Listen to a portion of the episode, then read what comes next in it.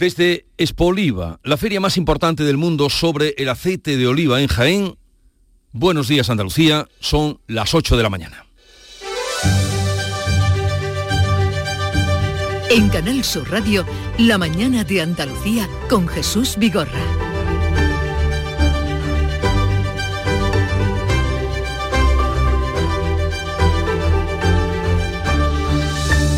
La cosecha de aceituna 2022-2023 no ha sido la peor del siglo, pero sí prima hermana de la de 2012-2013, que fue la de menor producción. Pero, ¿qué pasará en la próxima campaña si se prolongan las altas temperaturas y sigue sin llover? ¿Habrá aceituna para atender la demanda?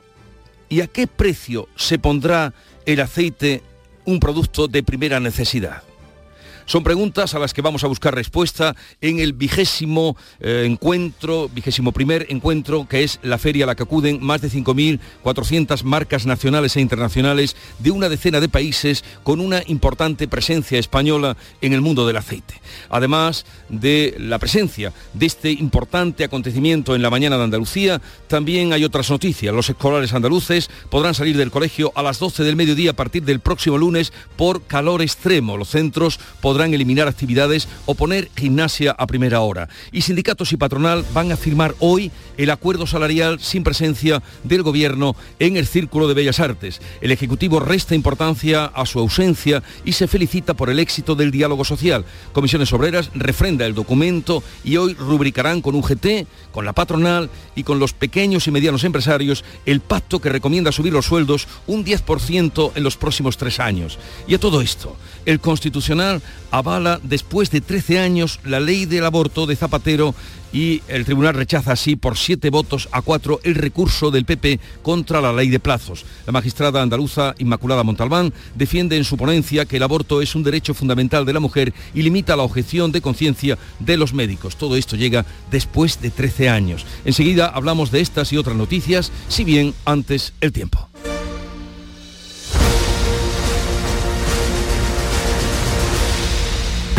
Social Energy.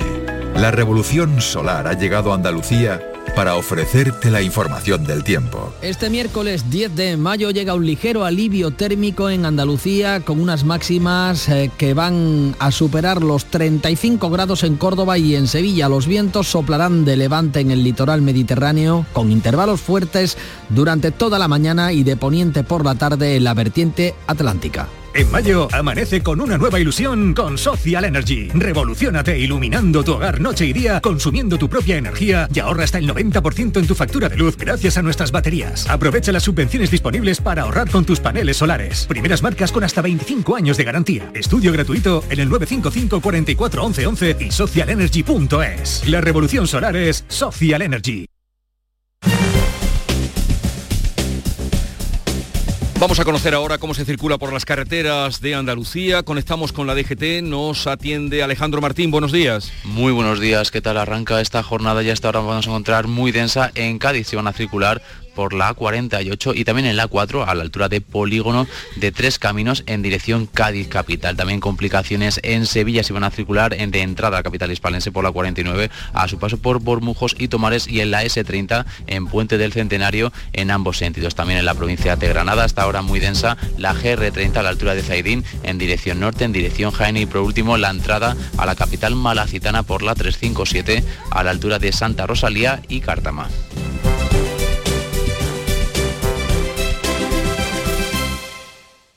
¿Te has fijado en los ricos? Nos referimos a esos ricos en sobremesas, en rayos de sol, en libros, en atardeceres. Ricos en tiempo libre, en improvisar, en dejarse llevar. Ricos, muy ricos en risas, en conversaciones, en tranquilidad. Cada viernes puedes ganar hasta 6 millones de euros con el cuponazo de la 11. Cuponazo de la 11. Ser rico en vivir. A todos los que jugáis a la 11, bien jugado. Juega responsablemente y solo si eres mayor de edad. En Canal Sur Radio, la mañana de Andalucía con Jesús Bigorra. Noticias. Vamos a contarles la actualidad de este día. Desde el lunes los colegios andaluces podrán acabar las clases a las 12 del mediodía eliminar actividades o poner gimnasia a primera hora por el exceso de calor, las altas temperaturas que estamos soportando. Manuel Pérez Alcázar. La suspensión de clases a mediodía será una medida excepcional que se podrá adoptar solo cuando se decreten alertas naranja o roja por altas temperaturas. El Consejo de Gobierno ha adelantado 15 días al próximo lunes el plan para hacer frente al calor en los colegios. Los centros podrán mandar a los alumnos a casa con el conocimiento y consentimiento de los padres. Además podrán alterar el horario del centro. El Partido Socialista ha pedido que se ejecuten los presupuestos para climatizar los colegios. La Confederación de Padres y Madres pide que se ponga en marcha la ley de bioclimatización aprobada en 2020. Marina Jiménez. Lo que nos preocupa es que llevamos ya más de tres años con una ley aprobada sin que se haya dado un paso en esto. Esto no, se, no queremos estos parches y cuando llegue el momento del calor ahora nos acordamos que pasamos calor y que no entendemos cómo se sigue todos los años haciendo este pequeño parcheo que sigue con, lo mismo que se hacía hace cuatro, cinco y seis años. En cualquier caso, el episodio de calor que venimos sufriendo empieza hoy a remitir y dará un respiro hasta el sábado, aunque el delegado de la Agencia Estatal de Meteorología en Andalucía, Juan de Dios del Pino, asegura que seguiremos en valores por encima de la media. Eh, no vamos a bajar, digamos, a temperaturas por debajo de la media, vamos a seguir aún así en ese día puntual con temperatura todavía por encima de la media de esta época. ¿eh? Simplemente vamos a hablar, vamos a, descender durante un día a eso que llamamos temperaturas habituales, pero solo durante un día, porque luego ya se espera una remontada de las temperaturas para el fin de semana que en torno, digamos, a los 4, 5, 6 grados. ¿no? Y una buena noticia, Jesús, se prevén lluvias, aunque estas no llegarán hasta los últimos días del mes. Pues ojalá, ojalá, porque es una preocupación grande donde nos encontramos en Expo Oliva, de la que luego iremos dando también cumplida información. Y a todo esto, los alumnos andaluces tendrán más horas de lectura, de lengua y de matemáticas para el próximo curso, para así mejorar resultados docentes. Nuria Durán. Los contenidos académicos aprobados por el Consejo de Gobierno recogen media hora más de lectura al día, refuerzan matemáticas, lengua española y extranjera. Se entienden como pilares de la educación la consejera Patricia del Pozo recalca que gran parte del fracaso del sistema educativo viene motivado por una falta de comprensión lectora. Esto significará que cuando nuestros niños acaben las dos etapas obligatorias, llevarán en su mochila 875 horas de lectura. El flamenco será por primera vez asignatura optativa. En Andalucía las notas seguirán siendo numéricas. Pues ahí queda ese adelanto de lo que será el próximo curso, mientras que siguen bajando las reservas de agua de los embalses andaluces por falta de lluvia y de la evaporación que se produce por el calor. Las reservas ya se encuentran al 26,5% de su capacidad, 9,3 puntos menos que hace un año. Han perdido 63 hectómetros cúbicos en la última semana, con lo que actualmente el agua que almacenan ha bajado de los 3.000 hectómetros cúbicos. La cuenca del Guadalquivir está al 24,4% y la Mediterránea al 35,2. En el campo, la peor parte se la lleva el cereal, que ya se está segando con espigas de tamaño mínimo que apenas sirven para alimentar al ganado. Muchas de las leguminosas eh, plantadas esta primavera se dan también por perdidas, como explica Félix Sanz de Asaja Huelva. Y los girasoles o, o las leguminosas que se hayan sembrado en primavera entendemos que están las cosechas totalmente perdidas, no se va a recoger nada. Peor todavía que el año pasado incluso. Y a todo esto, en Málaga la Guardia Civil ha descubierto ya más de 250 pozos ilegales para riego en la comarca de la Xarquía malagueña, que ha provocado pérdidas por unos 10 millones de euros. Málaga Matípola. La Guardia Civil ha descubierto ya más de 250 pozos ilegales. El agua derivada ilegalmente se acerca a los 25 millones de metros cúbicos de agua para tan solo 240 hectáreas. Así lo comentaba la operación Jorge Martín, que es portavoz de la Guardia Civil en Málaga. De esos 3,5 millones de metros cuadrados, 2,4 eh, millones eh, cuadrados estaban eh, siendo regados con aguas ilegales. Se han inspeccionado 299 aprovechamientos entre sondeos, pozos, balsas y de esas 299, más de 250 eran, eh, ilegales. La investigación continúa abierta. Por el momento se salda con 26 detenidos, 44 investigados y 39 personas implicadas como partícipes a título lucrativo. Continúa la investigación y cinco meses más de retraso para la puesta en marcha de la desaladora del Bajo Almanzora por nuevas roturas en la tubería submarina. Acuamez ha reconocido que la recuperación de la desaladora, inutilizada con las inundaciones de 2011, tardará cinco meses más por el alcance de esas roturas. El Gobierno había anunciado su puesta en marcha para 2024 después del recorte del trasvase Tajo Segura. La consejera de Agricultura, Carmen Crespo, ha pedido en estos micrófonos al Gobierno que agilice las obras. Pudimos hablar de, la situación que tenemos, por ejemplo, con Siles, por ejemplo, en estos momentos con las desaladoras, y bueno, pues la desaladora de Alto Almanzora, por ejemplo, que es una zona principal en estos momentos de sequía, que está sufriendo una sequía pertinaz y que además no tienen una fuente hídrica, donde recordemos que se ha recortado el Tajo Segura, pues en estos momentos esa desaladora le quedan para dos años, ¿no? Y otra preocupación por mor de la sequía son los incendios. Andalucía reclama albergar una de las 10 sedes de las brigadas de refuerzo contra incendios forestales. Lo ha planteado el consejero de la presidencia en la reunión del Comité de Lucha contra Incendios Forestales donde están comunidades y el gobierno. Estas brigadas dependen del Ministerio de Transición Ecológica. Las más cercanas se ubican en Cáceres y Toledo. Actúan como apoyo en las comunidades autónomas cuando la situación es grave. Antonio Sanz ha planteado el problema de los helicópteros de fabricación rusa de lucha contra el fuego que ahora no se pueden comprar ni mantener por las sanciones a Rusia. En el reparto de la BRIF, eh, Andalucía eh, es verdad que desde hace años no, cuenta con, con dispositivos y nosotros queríamos avanzar en poder contar con una BRIF y en segundo lugar, en relación con lo que representa los medios aéreos, vamos a esperar a la propuesta final para que logremos eh, bueno, recomponer un poco lo que va a ser la evolución de los, de los CAMOF. Y llegó el día, el día en el que sindicatos y patronal van a firmar el acuerdo para la subida de salarios sin presencia de ningún miembro del gobierno. Comisiones Obreras referendaba este martes el acuerdo para subir los sueldos un 10% a lo largo de tres años. Hoy se sumará a la firma con UGT, COE y CEPIME. Un acto sin la presencia de representantes del gobierno, algo en lo que ha insistido especialmente la patronal tras los ataques a los empresarios de los ministros de Unidas Podemos. El secretario general de Comisiones Obreras, Unai Sordo, defiende la importancia de este acuerdo por la subida de salarios. Después de proteger a 10 millones y medio de pensionistas, después de subir un 8% el salario mínimo interprofesional, ahora toca recuperar los salarios. Es un gran acuerdo y tiene que ser una palanca para subir los salarios de nuestro país un acuerdo que será va a ser firmado hoy, día 10 de mayo. Mientras que los avales del ICO para la compra de vivienda podrán llegar al 25% del precio. La medida la ha aprobado el Consejo de Ministros con el rechazo de los socios de Unidas Podemos. El aval llegará al 25% de la hipoteca si la vivienda tiene calificación energética D. Beneficiará a jóvenes de hasta 35 años que ganen menos de 37.800 euros al año o a quienes tengan hijos menores a su cargo. La ministra de Transportes, Movilidad y Agenda Urbana, Raquel Sánchez, Sánchez ha explicado que se podrá solicitar hasta el 31 de diciembre de 2025. Hay que ser conscientes de que hay una realidad en nuestro país, que hay muchas personas que siguen queriendo optar por la compra de, de vivienda y que por lo tanto también es una realidad que hay que atender. Frente a la posición de los ministros del ala socialista, Unidas Podemos y los socios parlamentarios se oponen a esta medida. Yolanda Díaz la considera injusta e ineficaz, ha escrito en redes sociales. La ministra de Asuntos Sociales, Ione Belarra, dice que si al PP, a Vox y al Banco Santander le gusta la medida, esta no puede ser buena. La política del Partido Socialista en materia de vivienda sin Podemos, sin el concurso de Podemos, se parece muchísimo a la del Partido Popular, se parece muchísimo a la que ha reinado durante décadas en España, que es la de la especulación, la de la liberalización salvaje del suelo y la de que los precios no paran de subir. PP y Vox aseguran que el gobierno ha copiado sus propuestas en este asunto. El líder popular, Núñez Feijó, critica que la copien y lo hagan tarde. Ha tenido que advertir una debacle demoscópica para tomar decisiones y adoptar propuestas del Partido Popular.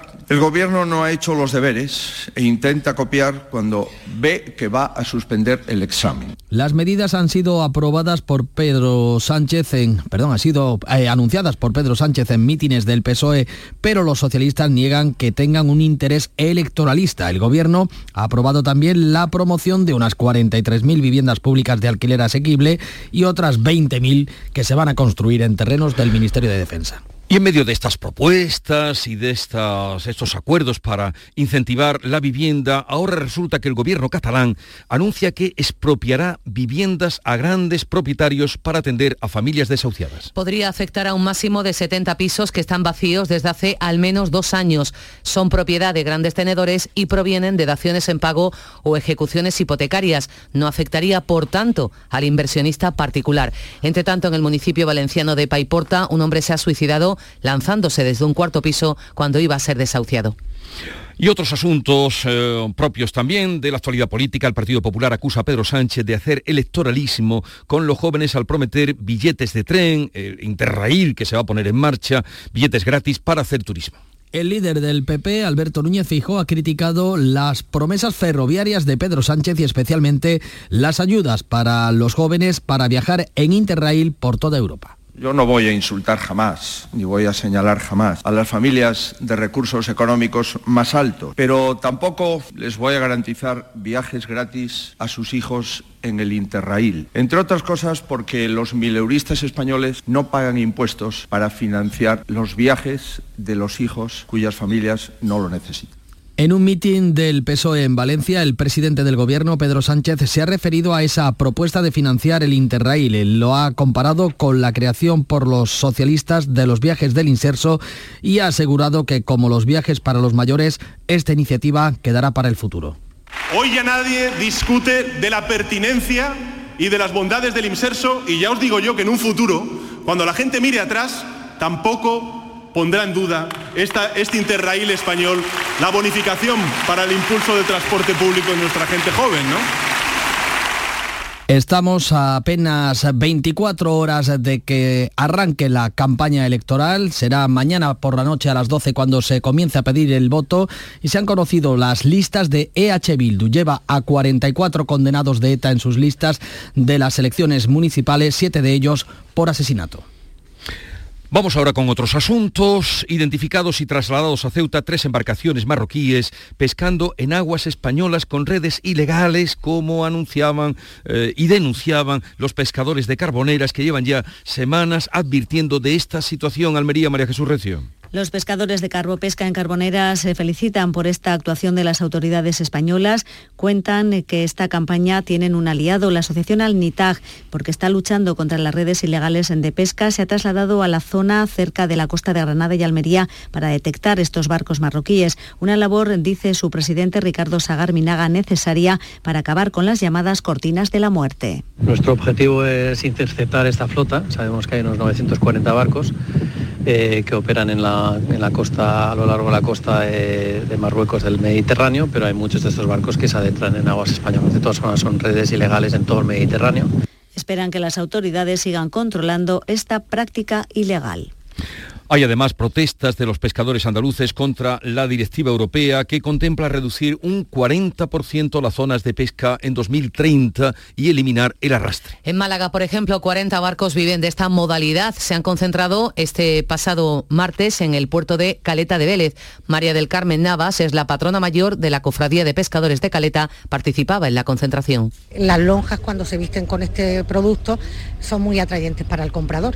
En el momento que el arrastre se elimina si llegara el caso en, las lonjas, pues probablemente se iría perdiendo poco a poco toda, esa venta que tenemos aquí y favorecería, como no, a, países terceros que sí tienen otras medidas restrictivas, mucho menos que las nuestras, y entrarían a venderse aquí porque legalmente se puede hacer. La caleta de Vélez tiene el mayor volumen de capturas de todo el Mediterráneo andaluz. En Sanlúcar de Barrameda, los pescadores se concentraban en el puerto de Bonanza. Manuel Fernández, presidente de la Federación Andaluza de Cofradía de Pescadores, asegura que la iniciativa europea pone en riesgo la pesca del langostino. Y vamos a tener una dependencia en la alimentación. Nos estamos olvidando de lo más importante.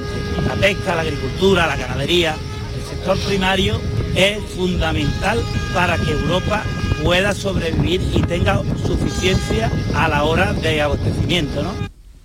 Vamos ahora con otros problemas laborales de esta jornada, como la huelga de los funcionarios de justicia para reclamar, lo vienen haciendo, una mejora salarial. Este martes han cifrado el seguimiento en el 90%. Una representación de los trabajadores ha registrado en Moncloa una carta dirigida al presidente Pedro Sánchez para que ordene negociar una oferta económica. En Granada, 400 funcionarios se han concentrado en Plaza Nueva. Este martes han iniciado tres días de huelga. De huelga. Hoy tienen prevista otra concentración y una donación colectiva de sangre. Pero como no tienen respuesta alguna del Ministerio, no ven voluntad política de negociar, como explica Eloy Maza, portavoz de la Unión Sindical Obrera. Estamos indignados porque eh, somos la, la clase trabajadora de la justicia y una ministra de Justicia es capaz en una, en una, en una feria de Sevilla, con un clavel en la, en la, cabeza, de decir que no somos solidarios los funcionarios de justicia en una situación de crisis económica. Sin embargo, acaba de subirle el sueldo a los LAG, al cuerpo superior jurídico, y está en negociación para subírselo a los jueces y fiscales. O sea, nos pide solidaridad a los de las clases más bajas y sin embargo a los más altos le sube el sueldo. No quedan aquí las protestas porque los sindicatos de la Inspección de Trabajo y Seguridad Social anuncian huelga total, dicen, del 26 al 30 de junio ante la falta de contratación de refuerzos. Avisan ya de paros semanales en mayo y amenazan con denunciar al Ministerio de Trabajo ante la Organización Internacional del Trabajo que se sumaría a la denuncia presentada ante la Comisión Europea por el incumplimiento del, del Plan de Recuperación y Resiliencia en materia de inspección de trabajo.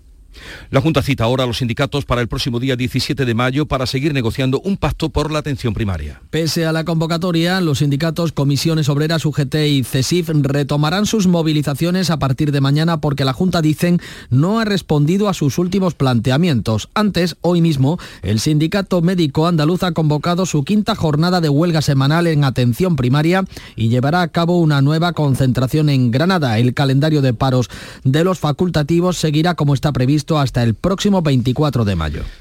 Y 13 años después, el Tribunal Constitucional tumba el recurso del Partido Popular contra la ley de plazos del aborto de Zapatero de 2010, que ya es una ley que está reformada. La norma ha sido respaldada por la mayoría progresista de siete magistrados frente a los cuatro del ala conservadora. La ponencia de la vicepresidenta, que es la magistrada andaluza progresista Inmaculada Montalbán, defiende el derecho de autodeterminación de la mujer, considera el aborto un derecho fundamental. La Corte de Garantías respalda una ley de interrupción del embarazo que ya ha sido modificada. El que fuera presidente, eh, Rodríguez Zapatero, ha valorado esta decisión. Hoy podemos celebrar que las mujeres en este país tienen consagrado un nuevo y fundamental derecho. Podemos celebrar que la hipocresía se acabó para siempre. Celebramos que nuestra ley respondiera a la necesidad histórica, como quiere la sociedad española, Vamos a otro asunto, el caso Invercaria. La audiencia de Sevilla suspende la entrada en prisión del expresidente Tomás Pérez Sauquillo para estudiar si le beneficia la rebaja del delito de malversación. El eh, tribunal deberá resolver primero la petición de revisión de condena del exdirectivo de la Sociedad de Capital Riesgo de la Junta tras la reforma del Código Penal por parte del Gobierno y otra reclamación por su estado de salud. El Supremo confirmó el pasado octubre la sentencia de la audiencia que condena a tres años y medio de prisión a Pérez Auquillo por prevaricación y malversación por un préstamo de 100.000 euros a la empresa Aceitunas Tatis. Esta no es la única condena del expresidente de Invercaria que acumula más de ocho años de prisión por otras tres condenas. Accidente de un vehículo militar en la base Álvarez de Sotomayor en Viator, Almería. Y han sido dados de alta cuatro de los siete militares heridos en ese accidente mientras participaban en unas maniobras. Desde el Estado Mayor de la Defensa han especificado que en el vehículo siniestrado viajaban 11 personas, solo siete han resultado heridas y trasladadas al Hospital Universitario Torre Cárdenas de Almería. La actividad en la que participaban los militares forma parte de las programadas en el ejercicio conjunto COPEX 23, en el que están desplegados alrededor de 4.000 militares del Ejército de Tierra, la Armada y el Ejército del Aire y de espacio en diferentes puntos de la geografía española. La princesa Leonor comenzará su formación militar en plena canícula el 17 de agosto. La heredera al trono comenzará el curso en la Academia General del Ejército de Tierra en Zaragoza, donde será alumna del primer curso. En segundo año proseguirá en la Escuela Naval de Marín, en Pontevedra, donde se va a embarcar en el buque escuela Juan Sebastián Elcano y el tercer año realizará el curso en la Academia General del Aire y el Espacio en San Javier en Murcia.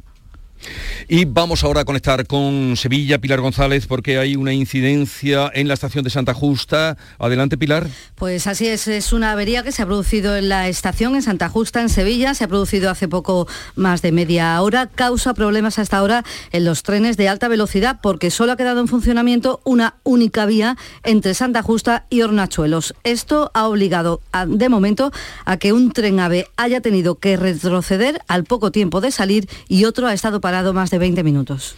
Pues justamente donde nos encontramos en Jaén para asistir a Expo Oliva, que se va a inaugurar dentro de un par de horas. Ha habido también esta mañana en esta provincia una incidencia, ¿verdad, Alfonso Miranda? Sí, ¿qué tal? Buenos días. A las 7 de la mañana ha quedado interrumpida la circulación en la línea férrea Córdoba-Jaén con Linares Baeza. Finalmente Adif ha podido restablecerlo hace escasamente 20 minutos. De todas formas, se había establecido un plan alternativo de transporte con transbordo por carretera para los viajeros afectados. Vamos al exterior. Estados Unidos no podrá superar los 4.250 militares en la base de Rota pese al aumento de dos nuevos buques firmado ayer entre el gobierno y la administración Biden.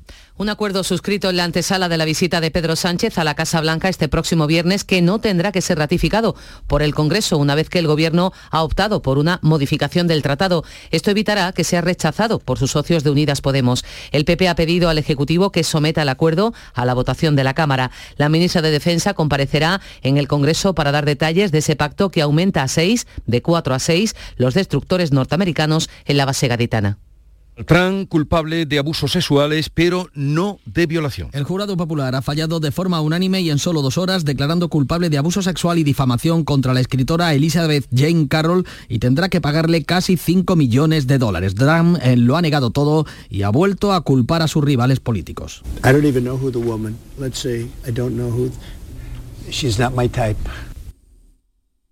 Y esta mañana se va a inaugurar en Jaén, por eso estamos aquí, la vigésimo primera edición de Expoliva. Más de 1.600 firmas internacionales han querido estar presentes en la 21 edición que busca destacar la calidad y la sostenibilidad de la producción. Alfonso Miranda. Expoliva 2023 cuelga el cartel de completa con 32.800 metros cuadrados disponibles del Palacio de Ferias completamente cubiertos, 456 marcas de aceite, 1.600 empresas, 5.400 marcas representadas con presencia en 31 provincias de 11 comunidades autónomas, 10 países. Vienen representantes de Túnez, Argentina, Francia, Alemania, Italia, Marruecos, Portugal, Suecia, Turquía y también Reino Unido. Por cierto, que Túnez estrena la figura de país invitado en reconocimiento a su fidelidad aquí en Espoliva. Pues ahí estaremos en unos momentos. Es la principal feria internacional en torno al aceite que se celebra en el mundo. Y el gobierno andaluz declara bien de interés cultural la romería del Rocío por su valor etnológico. Sonia Vela. La inscripción en el Catálogo General del Patrimonio Histórico Andaluz del Rocío se reconocen tanto sus bienes tangibles como los intangibles, destaca el portavoz del Gobierno andaluz, Ramón Fernández Pacheco. Un eh, relevante grado de protección tanto a la talla de la Virgen como a su ajuar, como al rocío chico, como a la Candelaria, los caminos tradicionales, la sevillana rociera, en fin, todo lo que rodea al mundo del rocío. La devoción rociera nació en Almonte, en pleno Doñana, durante la Edad Media y se ha extendido por todo el mundo. Vamos a saludar en este punto a Santiago Padilla, es el presidente de la Hermandad Matriz. Señor Padilla, buenos días. Muy buenos días. ¿Cómo? Primero felicidades a usted y a todos los romeros y a toda la gente de Almonte. ¿Cómo recibe esta noticia que acabamos de contar, señor Padilla? Ay, me parece que hemos perdido. Sí, hola, buenos días. Buenos días. Eh, sí, le escuchamos. ¿Cómo han recibido esta noticia, esta consideración de bien de interés eh, turístico? Eh, bueno, pues con mucha satisfacción, claro. se trata de un reconocimiento, de los máximos reconocimientos que tiene la, Administración andaluza para, para los elementos que componen la cultura de esta tierra y el rocío hace mucho tiempo que, que es una síntesis de, de, nuestra forma de ser, de la forma de ser de nuestra cultura, de la cultura andaluza, eh, expresada en esta devoción a la Virgen del Rocío, con nuestra alegría, con nuestro sentido de la fraternidad. Todo esto es lo que viene a reconocer esta declaración que amplía la que ya se hizo en el año 2006. Eh, señor Padilla, ¿habrá o no habrá agua en el quema? Bueno, yo creo que este no es un tema, desde luego, de capital importancia para la romería. Eh, los rocieros hemos hecho el camino. Bueno, tenemos dificultades, eh, pero por lo menos hemos podido felicitar a Santiago Padilla, presidente de la Hermandad Matriz, y en él a todas las personas, a todas las hermandades, a todos los romeros que donde quiera que estén hacen cada año el camino. La Romería del Rocío ha sido declarada bien de interés, cultural con todo lo que ello significa y en un momento ya se pondrán en marcha, eh, como, como, cada año ocurre, las caravanas eh, de carretas, eh, los impecados para vivir la Romería del Rocío. En torno al agua, de lo que estábamos hablando, se nos ha cortado la comunicación, pero manifestaba el presidente de la Hermandad Matriz que eso poco importa porque han hecho la romería en tiempo de sequía, en tiempo de abundancia, en tiempo de tener el agua hasta las rodillas. Eh, la vida es así, eh, es un contraste de día y noche, de sol y de lluvia. Eh, Manuel Pérez Alcázar, un saludo. Nos vamos para la Espoliva. Un saludo, Jesús. Que disfrutéis de Jaén, que disfrutéis de Espoliva. Igualmente para Nuria Durán. Adiós, Nuria. Alfonso Miranda, en un momento me vas a enseñar Espoliva. Venga, pues en un momento te enseño lo que vamos a comprobar a lo largo de toda esta mañana con la Feria Internacional del Aceite de Oliva e Industrias Afines. La vamos a vivir desde dentro, llegan las ocho y media. Canal Sur Radio.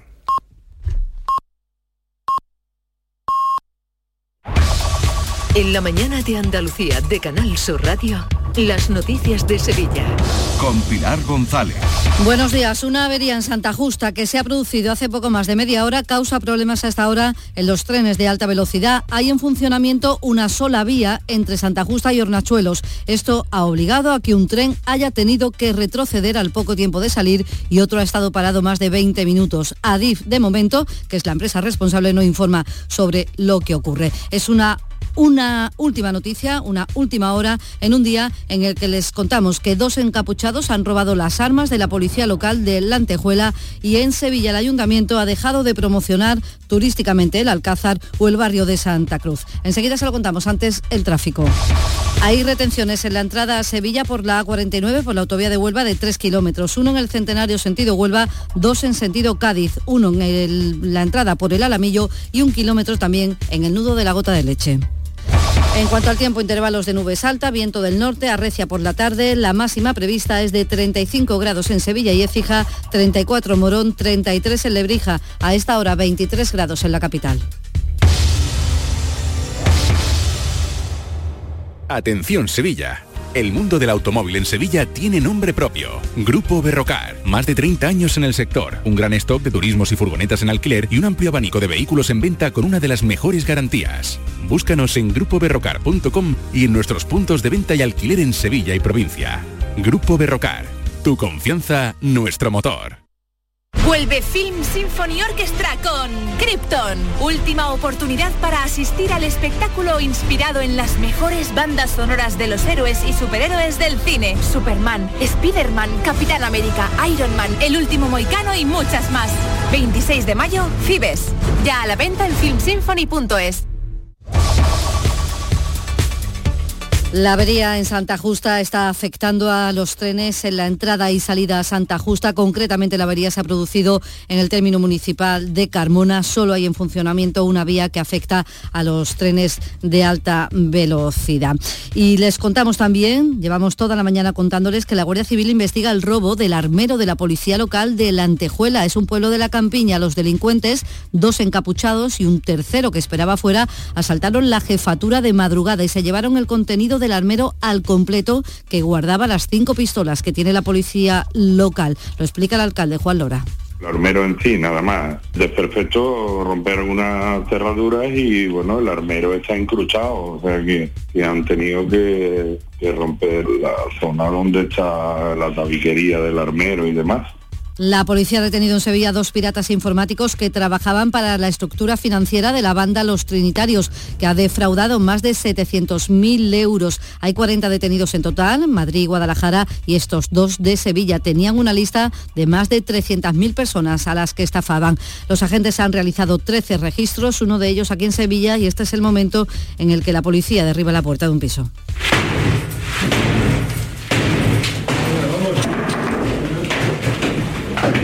El Ayuntamiento de Sevilla ha dejado de promocionar en los mercados turísticos las visitas al entorno del barrio de Santa Cruz, el Alcázar o la Catedral. Lo hace para potenciar otros destinos de la ciudad y tampoco y así no contribuir a la turistificación de estas zonas. Lo ha explicado el responsable de Sevilla City Office, Antonio Jiménez. Ni promocionamos Alcázar, ni promocionamos Barrio Santa Cruz, ni promocionamos Catedral.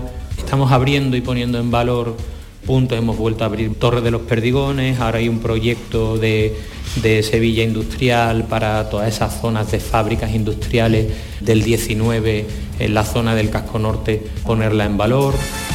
Deportes, Nuria Gaciño, buenos días. Buenos días. El Sevilla parte hoy a las diez y media de la mañana rumbo a Turín, donde le espera la Juventus en la ida de las semifinales de la Liga Europa.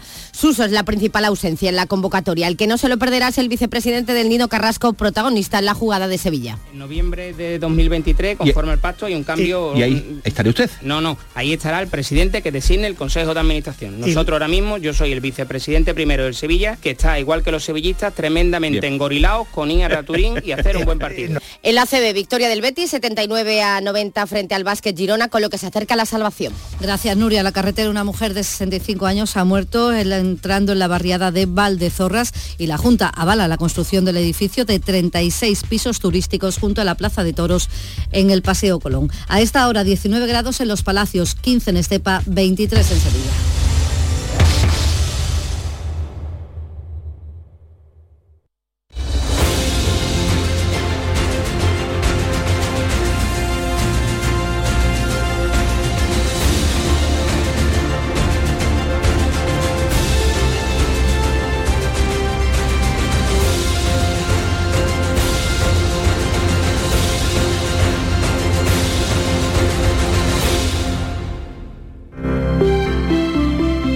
Buenos días. En el sorteo del Eurojackpot de ayer, la combinación ganadora ha sido 6, 11, 29, 34 y 39. Soles 2 y 3. Recuerda, ahora con el Eurojackpot de la 11, todos los martes y viernes hay botes millonarios. Disfruta del día. Y ya sabes, a todos los que jugáis a la 11, bien jugado. El pelotazo se va de viaje. Este miércoles, el pelotazo de Canal Sur Radio te llega desde Turín para que conozcas el ambiente que se vive en la noche previa al partido Juventus-Sevilla de UEFA Europa League. Los nervios y los protagonistas del partido más importante del año desde el Hotel de Concentración Sevillista. Este miércoles a las 11 de la noche con Antonio Caamaño y el equipo de comentaristas de El Pelotazo de Canal Sur Radio. Montepío, ¿en qué podemos ayudarle? Quería informarme sobre su seguro de decesos. Aquí tiene nuestra oferta. ¿Y en ese precio tiene cobertura completa? Sí, lo tiene todo cubierto. Compañía con más de un siglo de experiencia. Visite montepíoconductores.com.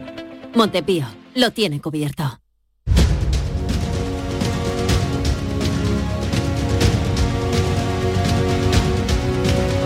Esta es La mañana de Andalucía con Jesús Vigorra, Canal Sur Radio. Como ya les hemos comentado y, y tendrán ocasión de comprobar, hoy estamos en Jaén, en Expo Oliva, se va a inaugurar la feria más importante del mundo en torno al aceite y sus productos y sus derivados y su- sus productos a partir de las 11 de la mañana, pero nosotros estaremos en el recinto a partir de las 9 y media. Antes vamos a comentar los temas de actualidad y claro, en Jaén pues hemos requerido y hemos invitado a compañeros, colegas, periodistas de esta provincia y están con nosotros Aurora Guzmán, que es directora del periódico mm, Viva Jaén. Aurora, buenos días. Buenos días. ¿Qué tal? Muy bien, encantada de estar aquí con vosotros. Muchas gracias por aceptar nuestra invitación. También está con nosotros Manuel Mateo Pérez, es escritor y editor y presentador de La Mirada Desatada, programa de cultura de Radio Andalucía Información, o sea, como decimos, o como un colaborador de esta casa. Manuel Mateo, buenos días. Es un placer, estoy en casa. Muchas gracias, Jesús. Y a Asensio López, que es director de la revista Oleon Sauen y es editor de la Agenda del Olivar. O sea que no podíamos haber invitado a una persona más eh, cualificada en un día como hoy. Asensio López, buenos días. Buenos días y bienvenido a Jaén Jesús. Tengo además aquí delante eh, el último número de la revista Expo Oliva, 40 años de alegría del aceite, 40 años de alegría del aceite, una portada muy, muy llamativa y esta revista eh, acaba de salir, ¿no?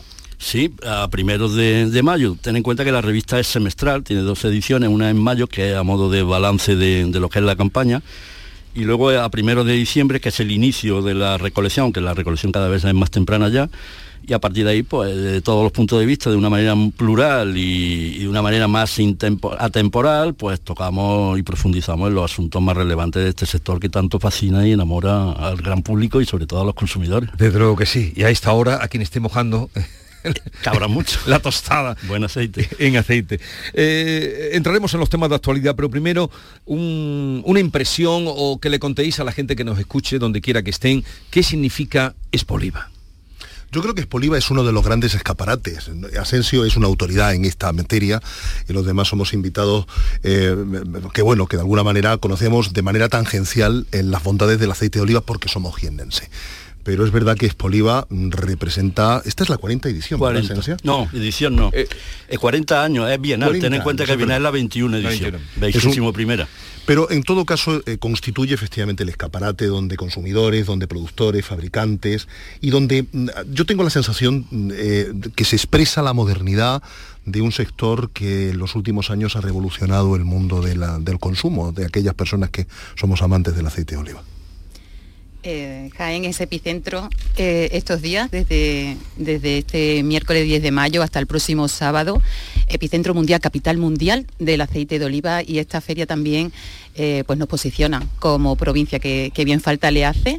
Y no deja de ser también un foro para debatir los temas de actualidad de un sector que, preocupa al mundo, como la agricultura, el olivar, y aquí se van a dar respuestas a muchas, a muchas preguntas que nos hacemos ante la situación actual y bueno, eh, estamos eh, atrayendo las miradas de todo el mundo por la presencia internacional de industria del sector del olivar. Desde luego hay preguntas muy importantes, como ¿habrá aceite para todos el año que viene? ¿A qué precio se pondrá? Yo creo que tenemos que acostumbrarnos a un paradigma difícil y complejo. Eh, y todo es fruto de, la sequía que estamos padeciendo. Es decir, eh, los periódicos, el papel, la radio, la televisión tendrán que ir acostumbrándose en los próximos años a darse cuenta de que los titulares ya no van a estar tanto en la política como en las condiciones climáticas y en el cambio climático que estamos padeciendo. Y eso tiene una especial relevancia en una provincia como la nuestra donde hay 68 millones de olivos, donde hemos creado el bosque humanizado más grande del planeta, donde mm, buena parte de nuestra economía provincial depende precisamente del aceite de oliva y de todas sus industrias paralelas y donde de alguna manera mm, miramos cuando nos levantamos todas las mañanas donde están las lluvias que eh, en los próximos meses parece que no vamos a tener su presencia, su bendita presencia. Cuando me hablas de 68 millones de olivos, has, dicho? Sí, aproximadamente. En la más de 66 millones de olivos. No, más de 66 millones de olivos. Yo me temo que nadie lo ha contado, ¿eh? en la provincia de Jaén. Pero esa estimación es la provincia de Jaén. Sí, Solo en la provincia. Luego, eh, eh, Manuel, hablabas tú de, de, que está, de que tendremos que preocuparnos de otras cosas, más de si em, acuden o no a firmar el, acuerdo salarial, el acuerdo de, Bellas Artes. Ahora hablaremos de eso también, del sitio que han elegido porque, pero además en una ciudad como esta, donde en cualquier eh, punto que estés de la ciudad ves campo. Eso es una de las cosas más hermosas. Eso es una de las cosas más hermosas que tiene la ciudad de Jaén. Mires a cualquier calle, es decir, cualquier línea de fuga de cualquier calle, avenida, parque que tiene la, ciudad de Jaén, eh, por su carácter de ciudad en cuesta, por su carácter y su origen medieval, siempre deriva en el campo. Y ese campo está humanizado lo ha creado la mano del hombre, el esfuerzo del ser humano. El mar de olivos que llamamos. El mar de olivos. Eh, pero os preguntaba también, eh, hay una cosa que ha dejado ahí en el aire Aurora, que es eh, que bien falta la CIA. Sí. a Jaén, a ver con qué intención ha dejado eso.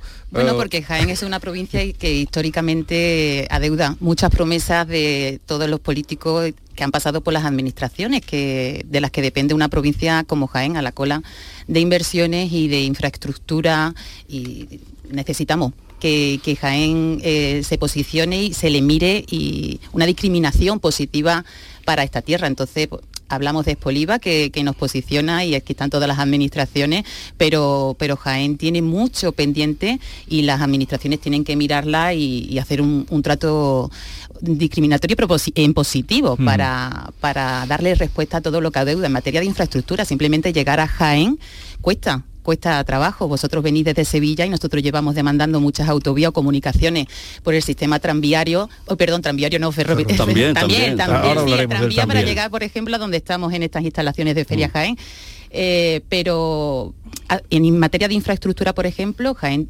Mm, Ferroviaria sobre todo. Sobre, de comunicaciones para, para, que esta provincia de, Andalucía Oriental esté conectada con, el resto de España, no solo de, las hermanas provincias andaluzas.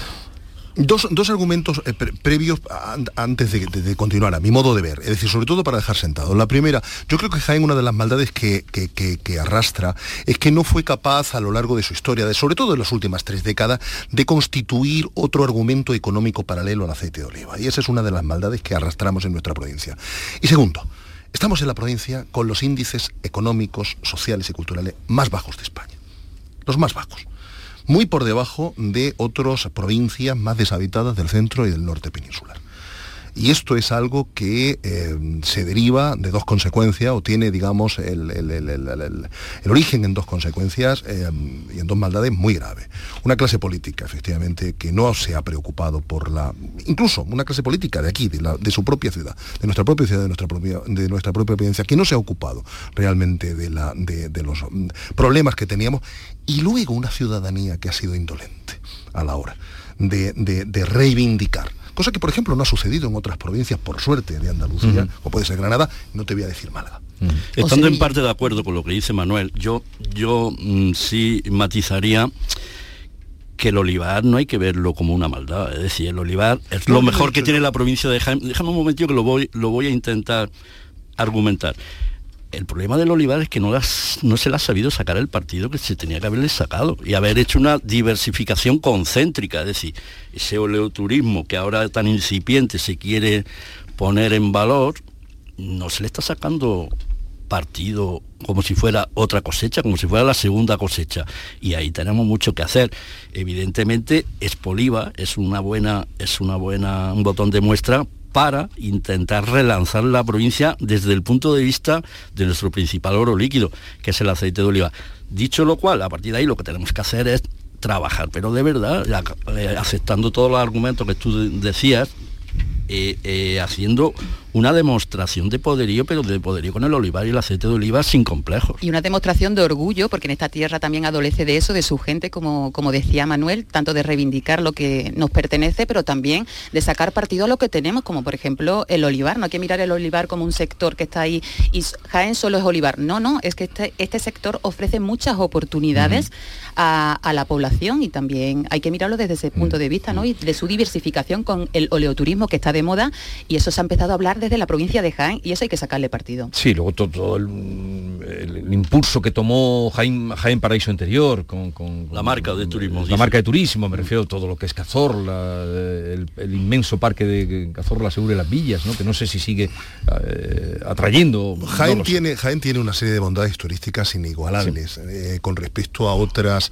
regiones, incluso dentro de las propias provincias andaluzas. Es decir, mm. nosotros no solamente somos el bosque humanizado más grande de, de España, no, del mundo Mm. Eh, mm, tenemos, somos el pulmón verde de España. Es decir, la mayor red, la mayor extensión de espacios naturales protegidos de España mm. están en la provincia de Jaén es como la suma de muchas doñanas dentro Tenéis que hacer aquí otra un pequeño conflicto como doñana y ya verás cómo se habla. no, mejor conflictos no. A ver, eh, un asunto. luego vamos a, otra historia, pero ya que está con nosotros Asensio, que ya digo, hace una revista que si pueden hacerse con ella, supongo que estará en internet, tal cual, ¿no? en internet, www.olunsalwen.es. Oleunsalwen. Está, está subida allí y la pueden ver. Vale, eh, en, en el primer artículo que abres tú como director de la revista, dices que la cosecha de la aceituna 2022-2023, y esto le va a interesar a todo el mundo que nos está escuchando, porque a todos les gusta lo bueno y el aceite de oliva virgen, dices, la del 22-23 no ha sido la peor del siglo, pero sí prima hermana de la del 2012-2013, que fue eh, una... Sí, son parecidas, la 12-13 fue la peor en términos cuantitativos, estamos hablando. Bien, ¿y qué va a pasar en la próxima? Eh, aunque es pronto aventurarse, porque ahora mismo estamos en el periodo de la, floración, del cuajado, de la polinización, que eso hasta que no llegue, siempre se estima la fecha de San Juan como, como primer termómetro para hacer ya un análisis serio y solvente y un poco más, digamos, con rigor. Eh, la cosa pinta mal, no hay que engañarse, yo no quiero tampoco ser pesimista la cosa pinta mal por muchas razones. Tener en cuenta que estamos en una situación de emergencia climática.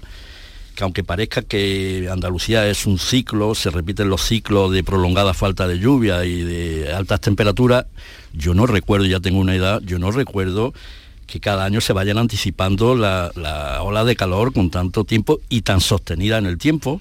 Yo no recuerdo esta falta de lluvia tan, tan continuada, yo no recuerdo. ¿Eso que, a qué nos lleva? Esto es una hipótesis, claro, que eso lo demostrarán luego los hechos, hasta que no se cuantifique el resultado final de la, de la campaña. A una campaña prima hermana o gemela de la actual. ¿Qué significa eso? Que si en esta hemos tenido 660.000 toneladas, cuando en España lo que tenemos es una media de un millón y medio, más o menos, un millón trescientos, un millón cuatrocientos, significa que vamos a estar muy, muy justito por llamarlo. Y que puede suave. encarecerse mucho el aceite. Es que eso es ¿Qué información el, tienes? como, eso es el mercado, al final es oferta y demanda. Oferta y demanda significa que si no hay producto, se encarece y se autorregula por sí mismo. ¿Eso a qué nos lleva? A que se tiene que encarecer. Esa es la teoría. Lo que pasa es que este sector es tan complejo que a veces yo no lo entiendo. La teoría indica que, que el producto se tiene que encarecer. De hecho, ya creo que está en 5,70. 5,68 me parece. 5,70 creo. 5,70. Quiero decir, 5,70 son de los que decíamos antiguamente. Pero 5,70 pagándolo a- en origen. En origen. En origen. Luego O sea, el lineal, cada, eso- cada marca, cada marca. En el lineal, ¿eso que nos lleva? Pues estamos hablando de casi mil pesetas, como decíamos antes del euro, mil pesetas, es una cifra no reconocida. Eso no es bueno tampoco, aunque la gente se crea que eso es bueno. Eso sería bueno si tuviéramos valor y volumen. Si esos precios estuvieran con volumen, sería bueno porque hay riqueza. El problema es que si no hay, ¿para qué queremos eso? Eso desincentiva el consumo. Vamos ahora ya a la actualidad, algunos asuntos de actualidad. eh, ya ven ustedes cómo dominan el terreno eh, Aurora, Asensio y Manuel, porque eh, les va y saben de lo que estamos hablando cuando de aceite, aceituna, se habla. A ver, hoy es una noticia importante, indudablemente que los sindicatos y la patronal van a firmar el acuerdo para la subida de los salarios y no estará el gobierno. Han elegido un sitio legendario. E icónico. cultural. Los sitios culturales los cogen siempre para fotos. Pero eh, nada menos que el Círculo de Bellas Artes, que, que a lo mejor a este pacto le llaman el Pacto del Bellas Artes. Eh, el gobierno no va a aparecer por allí. No sé, eh, ¿qué os parece que, se, que se alcance este acuerdo? Que al gobierno lo dejen fuera, eh, no sé, a ver. El Círculo de Bellas Artes es un eufemismo del pacto. Podríamos considerarlo, o podríamos considerarlo de esa manera. el, Es ahora que casi- dice bien, el Círculo de Bellas Artes. Efectivamente, es casi un eufemismo del pacto en el que el gobierno efectivamente, y además con un cabreo enorme en Moncloa, en los propios asesores, ayer los confidenciales hablaban precisamente de ese desgaste que estaban teniendo los miembros del Ejecutivo diciendo no hemos sido invitados. Yo no sé si es justo o no es justo que los miembros del Ejecutivo no estén invitados a un pacto que realmente eh, eh, favorece a toda la, a toda la ciudadanía pero ah, el gobierno ha hecho muchas, muchas cosas como para que verdaderamente eh, esa, fotografía que a partir de las 11 de la mañana en la calle Alcalá empieza a dispararse no tenga su presencia. Es decir, desde las propias declaraciones, desde el propio hostigamiento hacia grandes empresarios de la alimentación, como por ejemplo Roy, el, el dueño de Mercadona, el CEO de, de Mercadona, hasta otras que, que- que- que, bueno, los pr- propios representantes de la- de la- del círculo empresarial evidentemente critican, me parece que hace, hace un flaco favor sobre todo a los grandes, ¿no? A lo- al, al consenso. Pero tú crees que la- las formas no se han perdido ahí? ¿Qué trabajo cuesta? Digo yo. Hombre, bien está lo que bien, bien está lo que bien acaba, porque un acuerdo y más si es un acuerdo me parece bien, pero cuesta trabajo o es que estamos en elecciones y querían evitar esa foto. Es que no, no acabo de entender. Fíjate que ni siquiera los propios sindicatos han Esta puesto un especial empeño en que el gobierno esté presente en esa fotografía. ¿eh? Ya, ya. Es decir, ni los propios Ya, sindicatos, comisiones obreras ayer, es secunda y, y- y es la última en, en Pero ¿cuál es de la una razón? manera absoluta. ¿Cuál es la razón que crimen ellos? Es que yo no la sé. Porque no está el gobierno, es que no lo sé, porque no está. Quiero decir que tampoco es necesario que esté. Lo que pasa es que no lo sé, no lo sé por qué no está. Lo dejo ahí. Desde luego, Aurora. No, digo que lo importante aquí, hablaba, hablaba Manuel de la fotografía que se va a empezar a disparar en la Claro. calle Alcalá, pero que la fotografía aquí es el acuerdo en sí que se ha conseguido. Eso es lo que hay que centrar la atención, la subida de un 4% de, de los salarios en este año y de un 3% en los próximos dos años, que va a repercutir en la clase, en la clase trabajadora y, y que, y que va a poner el foco y todas las miradas en los 1.300 convenios colectivos por negociar este año y que afecta a la clase trabajadora, que al fin y al cabo somos todos. Tú hablabas de que debía haber cabreo, incluso, no sé si ha dicho para cabreo o desconcierto. Ayer por Desde la luego, tarde llegaban los ¿Cómo se habrá tomado esto Yolanda Díaz? Que estaba siempre con diálogo, diálogo, diálogo. de una manera absolutamente y que, lacerante. y que, eh, tenía un entente cordial con, con eh, Garamendi, eh, con los sindicatos, y que en las últimas veces que han aparecido estaba muy sonriente. Esa ¿Cómo se lo habrá Esa tomado? doblez que marca muchas veces Yolanda Díaz, ¿no? Y que además se refleja en su propio argumento ahora político y en sus propias aspiraciones políticas, verdaderamente, bueno, a mí me crean un cierto, una cierta desconfianza. Cuando menos una cierta, una cierta, una cierta desconfianza. Es cierto, este es un pacto importante, va a crear una paz social y desde luego hay una cosa importantísima. El propio, el próximo inquilino de la Moncloa va a tener la suerte, la fortuna de saber que durante tres años sindicatos y clase empresarial no van a tener conflictos. Hombre, eso es algo absolutamente fantástico que ningún otro gobierno antes aspira- que aspiraba a llegar al, gobierno de España podía tener, podía tener con, con, con Isabel, ¿no? Sí, el camino está allanado, en principio, salvo que la inflación se vuelva a disparar en los próximos meses. El camino está más que allanado. Y yo voy a reiterar que bien está lo que bien acaba. Siempre todo lo que parta del acuerdo y del entendimiento me parece estupendo. Y eso es lo que teníamos que, que hacer más en España, llegar a acuerdo y a entendimiento. ¿Qué ¿Cómo- falta cómo- nos hace? Por cierto, Asensio, tú que eres una persona que, que- que- tienes mucha vinculación con el mundo empresarial jienense, ¿eso cómo se traduce en, en nuestra provincia? Cuando esto venga a su terreno. Efectivamente, cuando esto venga a nuestro Supongo que la negociación colectiva se trasladará a la negociación colectiva. Supongo que a partir de ahí el entendimiento será para todos la... Ahora hay que, hay que ver los convenios, los convenios que hay que claro. regular de todos los sectores. Claro, porque esto es una hoja de ruta, hay que, es Sí. un plan director, no es evidentemente sí, un sí, mandato, no es una directriz inequívoca que hay que cumplir. Y abierto también a, a la revisión, que eso también es importante en los próximos tres años. No es lo que ahora se haya acordado, sino cómo cambia la vida y el modelo, manera, el modelo de vida para, para revisar Hay ese, hay un paradigma, tanto empresarios como sindicatos están contentos y eso es positivo. Y eso creo que, que- que genera, digamos, una cierta serenidad en el mundo laboral. Sí, porque se avecinaba un verano, otoño caliente. Ten en cuenta que se ha, perdido mucho poder adquisitivo. Hemos- Todo, en general, hemos perdido con tanta inflación. Los salarios no habían subido como había subido el coste de la vida. Y a partir de ahí, pues han llegado al entendimiento. Hay una paz social que se agradece. En fin, que entonces eh, se firmará a las 11. Eh, algunos os preguntéis de por qué no eh, está el gobierno, que podría estar, el caso es que no está, ya veremos cómo se lo toman.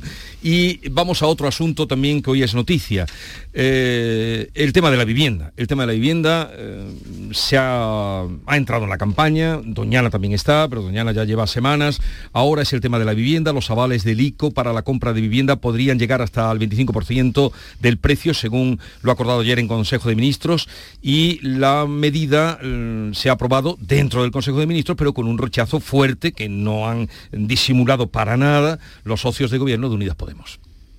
¿Cómo veis esa, esa propuesta del gobierno, ese acuerdo?